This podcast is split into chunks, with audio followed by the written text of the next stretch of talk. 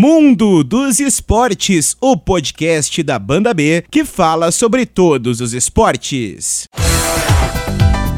Olá, começando o primeiro podcast do Mundo dos Esportes. Eu sou o Pedro Melo, jornalista da Rádio Banda B de Curitiba, e neste podcast nós vamos dar espaço para todos os esportes, especialmente os que são disputados na capital paranaense. Para começar o nosso assunto na primeira edição, será tênis. O ex-tenista Fernando Meligeni, que já foi número 25 do mundo, conquistou três títulos da ATP, chegou até as semifinais de Jogos Olímpicos de Roland Garros, ou seja, um dos maiores nomes do tênis brasileiro, lançou o seu terceiro livro, O Jogando Junto.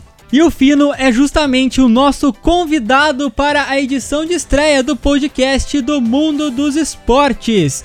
Fino, muito obrigado por participar do podcast do Mundo dos Esportes. E para começar o nosso bate-papo, eu queria saber de você como que foi a ideia de fazer o livro e também queria saber para quem é esse livro, qual o público-alvo do livro Jogando Junto, para criança, juvenil, aquele tenista que já é profissional. Muito obrigado por participar da entrevista aqui no Mundo dos Esportes. Olha, a ideia, a ideia veio com mais uma, com uma dessas loucuras que eu tenho, que um dia acordo e falo, ah, preciso escrever mais, preciso é, dar um pouco mais de informação para o tenista. É, comecei a conversar com alguns amigos e, e acabaram me entusiasmando a escrever mais.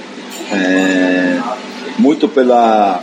Eu converso muito com os juvenis, converso muito com minha sobrinha meu sobrinho, muitas dúvidas no ar, muitas dúvidas do, de como jogar, do que fazer, e aí eu comecei a escrever. Isso foi uma. Foi muito rápido tudo, né? Era para ter saído até antes o, o livro, eu acabei escrevendo bem rápido. E, mas a, a, a, intenção realmente é trazer informação. É, é, o que mais a gente precisa aqui no tênis. Na hora que você entra numa livraria, como essa que a gente está aqui, quantos livros de tênis a gente acha? Um, dois, se achar três no máximo, né? Uma biografia do Agassi, uma biografia do, do Federer, do, do Nadal, no máximo um Winnie Ugly do Brad Gilbert. Você tem muito pouca é, coisa que escrita. Então, eu venho falando para os tenistas escreverem, venho falando para. Eu acho que a gente precisa é, trazer, você vê como bate-papo quanto a gente veio né, escutar e perguntar, é super importante para a gente poder dar um pouquinho de informação para cada um. E a gente viu muita criança aqui e até você tem um bate-bola em São Paulo que justamente para esses tenistas que sonham em ser tenistas profissionais jogarem. Queria que você falasse um pouquinho da importância desse seu bate-bola, como que você vê isso e como que você enxerga os outros técnicos vendo o seu bate-bola? O bate-bola é feito para você tentar ajudar o tênis. Mais uma ação de, de tentativa de ajudar o tênis. Não tem nenhuma outra ideia, nenhuma outra vontade. É, veio de uma ideia minha com o Marcelo, é, de, de, dar duas horas da minha semana para essa molecada. Está sendo um, um, grande sucesso dentro do, da possibilidade. É óbvio que sempre você tem uma resistência boba de algumas partes, principalmente do lado técnico, de não sei se é uma, uma briga de, de ego é, de quem sabe mais, ou é um medo bobo também, porque eu não tenho nenhuma intenção de pegar ninguém para treinar, não é a minha, minha intenção, não é fazer um time Guga como o time como o Guga fez, em nenhum momento está passando pela minha cabeça isso, sim, e ajudar o tênis. É, mas existe, infelizmente, existe uma boa parte da, do tênis é, brasileiro que ainda não foi, não é que foi por falta de oportunidade, sim, não vai porque acha que não é interessante. Mas é, todos os projetos, todas as coisas que você faz, você não é unânime, você não é, não é, não está sempre certo. Né? A minha intenção é tentar ajudar. Se as pessoas não querem receber essa ajuda de graça é, de um cara que jogou, um cara que foi super trabalhador, né? o que eu estou lá, eu estou à disposição lá em São Paulo, uma vez por semana, duas horas, e tentando jogar com o máximo de meninos possível. Já joguei com 100, infelizmente os melhores não vieram, mas uma hora vem, e quem sabe a ficha cai do lado deles e qual a importância para eles jogarem com você, assim, não uma experiência não só com você, mas também com outros ex-jogadores? Eu acho que o que menos importa é o bate-bola.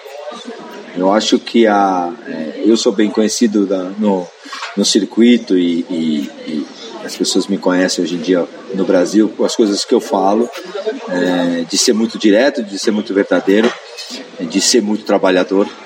Então, o, o, o bate-bola, que ele é durante uma meia hora, 40 minutos, ele é nada mais do que um, um pano de fundo para eu também conhecer o menino, alguns que eu não conheço, para eu bater bola, ver qual a postura dele, qual é a maneira que ele encara aquela pressão, aquele, aquele desafio. E desde que ele é, entra no, no, no bate-bola, na, na academia, ele está sendo olhado por mim. É, eu estou analisando ele para poder chegar nessa meia hora, uma hora que eu tenho depois de bate-papo com eles, com ele, com o pai, com o técnico, tentar trazer a minha experiência, o meu incentivo, é, cutucar ele da melhor maneira possível. Então, é, essa, é, essa é a linha, essa é a vontade. Todo mundo que vai, pelo menos nunca recebi nenhuma, nenhuma crítica velada, tipo, é, todo mundo tem curtido muito o bate-bola e aproveitado bastante a chance. E como que faz para se inscrever no seu bate-bola?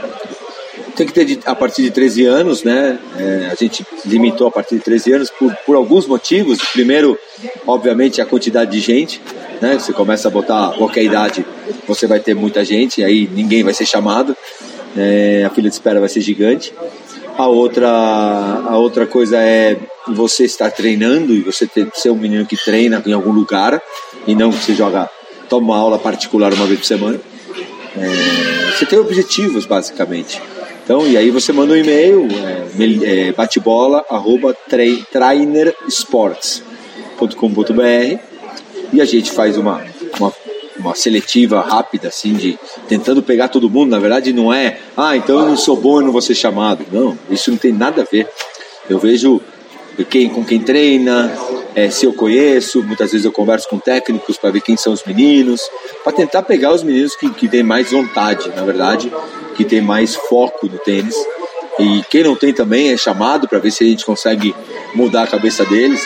É um pouco de oportunidade para todo mundo. E como que você vê hoje o tênis brasileiro? Temos ali as duplas indo muito bem ali com o Marcelo e o Bruno, até o Demolineiro ali um pouco, um pouco abaixo no ranking. Em simples, tem o Thiago ali brigando top 100, entra, sai, a Bia também, mas vemos muita dificuldade para ter dois, três tenistas no top 100. O que, que acontece com o tênis no Brasil? Ah, eu acho que são muitos fatores, né? Não adianta bater um fator só, né? Eu acho que a estrutura que a gente tem continua sendo a mesma de muitos anos atrás. Uma ação boa aqui, uma açãozinha boa lá, uma ação errada aqui. Mas é, eu acho que a gente tem que pensar no tênis com, com uma, de uma maneira mais, mais agressiva, né? É aquela empresa que que, que tá dando está dando errado há alguns anos e você muda duas ou três coisinhas. Se está dando errado, uma grande chance de continuar dando errado. Ou você muda realmente tudo, ou ele continua dando errado. É... Tem, tem outros fatores também que são mais complicados com essa nova geração, que teve agora o ranking, que também complicou bastante essa, essa aparição do, da molecada. Tem o dólar, que é muito alto, é, com pouco torneio no Brasil e pouco torneio na América do Sul. É, e tem um monte de, de motivo aí que, que, que bota o problema. Eu acho que o tênis sul-americano caiu muito nos últimos anos.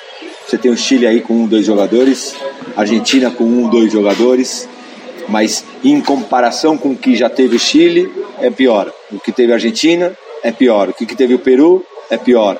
O que teve o Uruguai é pior.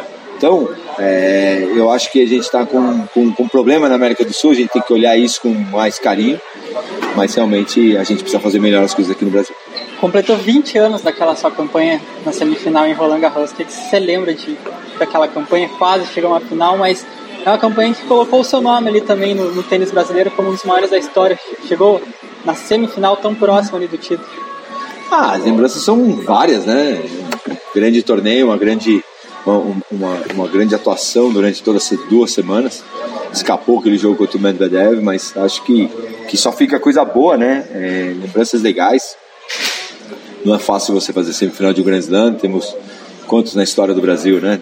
Dois, três caras que fizeram semi simples. Só Maristero, o Guga e eu que fizemos semifinal pra frente, né? Então é, é, é um marco, é uma história nas duplas a gente tem outros, outros resultados, mas é gratificante, é muito legal. É triste porque pouca gente, mas é muito feliz porque mostra o, a competência que eu tive durante a minha carreira.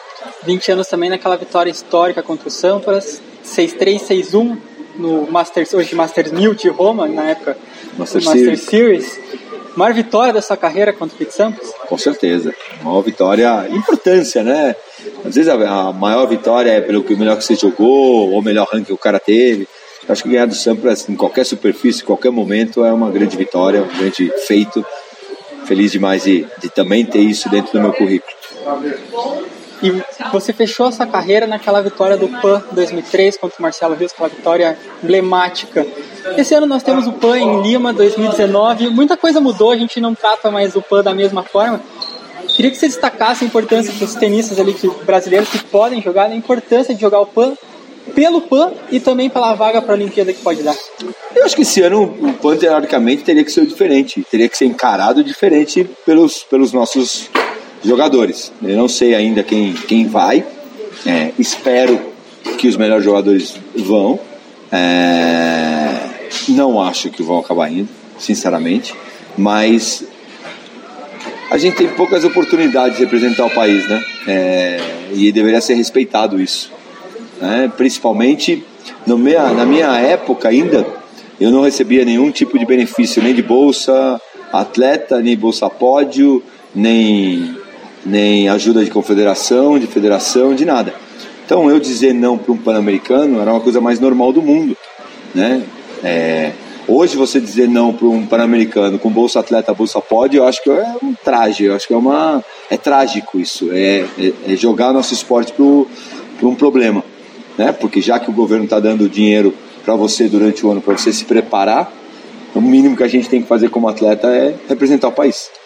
Né? É muito fácil ganhar dinheiro e não representar. Ah, mas eu represento em Copa Davis. Tá, mas Copa Davis também se ganha. Hoje em dia se ganha muito dinheiro dentro de uma Copa Davis. Então, eu acho que o, o, o, é uma obrigação do atleta representar o país quando ele é ajudado. Quando ele não é ajudado, me desculpa, aí você não tem obrigação nenhuma de, de, de fazer é, qualquer coisa de, que, que seja um, um, um, jogo. Mas a gente falando com tantas leis hoje é, que, que é dinheiro popular, né, dinheiro do povo, eu acho que é uma obrigação do atleta representar o país tanto no Pan-Americano quanto na Olimpíada. Legal, Fino. Queria agradecer a sua participação aqui na Banda B. Muito obrigado por tudo que você fez pelo tênis. Eu sou um grande fã seu. Acompanhei ali a reta final da sua carreira bem quando eu comecei a acompanhar o tênis, mas vi muitos lances seus pela internet. Obrigado pelo tênis. Obrigado até por essa aula que você dá para a criançada. Quem sabe é, nós vamos ter novos tenistas graças ao seu bate-bola, graças às suas aulas que você dá de graça. Muito obrigado também por tudo e pela sua participação aqui na Banda B. Obrigado, eu que agradeço pelo espaço. Sempre bom poder falar de tênis. Muito obrigado ao Fernando Meligeni, o nosso primeiro convidado no podcast do Mundo dos Esportes. Ali na última pergunta, o Fino ainda não sabia quem seriam os tenistas convocados para os Jogos Pan-Americanos. O nosso bate-papo aconteceu na semana passada, mas foram definidos os nomes que representarão o Brasil nos Jogos Pan-Americanos de Lima, que acontecem entre os dias 26 de julho e 11 de agosto. E quem foi convocado foi o paranaense Thiago Wilde, de apenas 19 anos. O Thiago que no ano passado conquistou o título da chave juvenil do US Open, ele já ganhou dois títulos de Future e já fez parte também do time do Brasil que disputou a Copa Davis em fevereiro contra a Bélgica em Uberlândia. E o Thiago falou conosco no mundo dos esportes justamente sobre essa expectativa para disputar o Pan-Americano pela primeira vez na carreira. Bom, é, a expectativa de defender o Brasil é sempre as melhores, né? É um prazer muito grande representar o meu país, é, é uma motivação a mais, é uma é um certo dever que a gente tem de, de dar o nosso melhor, né? É um empurrão que a gente recebe extra quadra de, de se concentrar mais, de se puxar mais, de, de desenvolver melhor o nosso jogo e, e tentar apresentar o melhor tênis possível. Mas bom, eu acho que dentre todos os jogadores é, todo mundo que gostaria de, de, estar nesse, de, de estar nessa convocação, de estar nesse, nesse torneio e com certeza eu vou tirar o melhor proveito dele. Vou ter uma semana muito boa lá em, em Lima E, e bom, tentar sempre sair com o título, né? Sempre tentar ir o mais longe possível na competição. E uma das novidades no Pan-Americano será que os finalistas, tanto na chave masculina quanto na chave feminina de simples, garantirão uma vaga nos Jogos Olímpicos de Tóquio 2020. E o Thiago Wilde também comentou sobre essa possibilidade de jogar os Jogos Olímpicos do ano que vem. Valer a vaga, a vaga olímpica é sempre um, um a mais, né? Eu acho que os os sul-americanos normalmente têm uma certa dificuldade em se classificar por ranking, normalmente não tem tanto quanto a Europa, quanto os Estados Unidos, e com certeza isso vai ser um a mais, pra, não só para mim, mas para como todos os jogadores que, que vão estar no torneio. Além do paranaense Thiago Wilde, o Brasil será representado na chave masculina por João Menezes e Marcelo Demoliner. Os dois disputarão o torneio de duplas, enquanto João Menezes também jogará a chave de simples. Eles serão comandados no Pan-Americano por Jaime Onsins, o novo capitão do Brasil. Já na chave feminina, Beatriz Haddad Maia e Carolina Meligene Alves, sobrinha do Fernando Meligene, vão jogar em simples, enquanto Luísa Stefani fará parceria com Beatriz Haddad Maia. A capitã do Brasil será Roberta Barzagli, que já comanda a equipe na Fed Cup o time brasileiro ainda terá uma dupla mista formada por João Menezes e Luísa Stefani. E com esta informação, nós vamos encerrando a primeira edição do podcast do Mundo dos Esportes. Eu agradeço a sua participação, a sua audiência no nosso primeiro programa e voltamos na próxima semana com mais uma edição do Mundo dos Esportes. E eu já posso adiantar para você que na segunda edição do Mundo dos Esportes, o nosso assunto será voleibol. Valeu, galera, um abraço e até a próxima!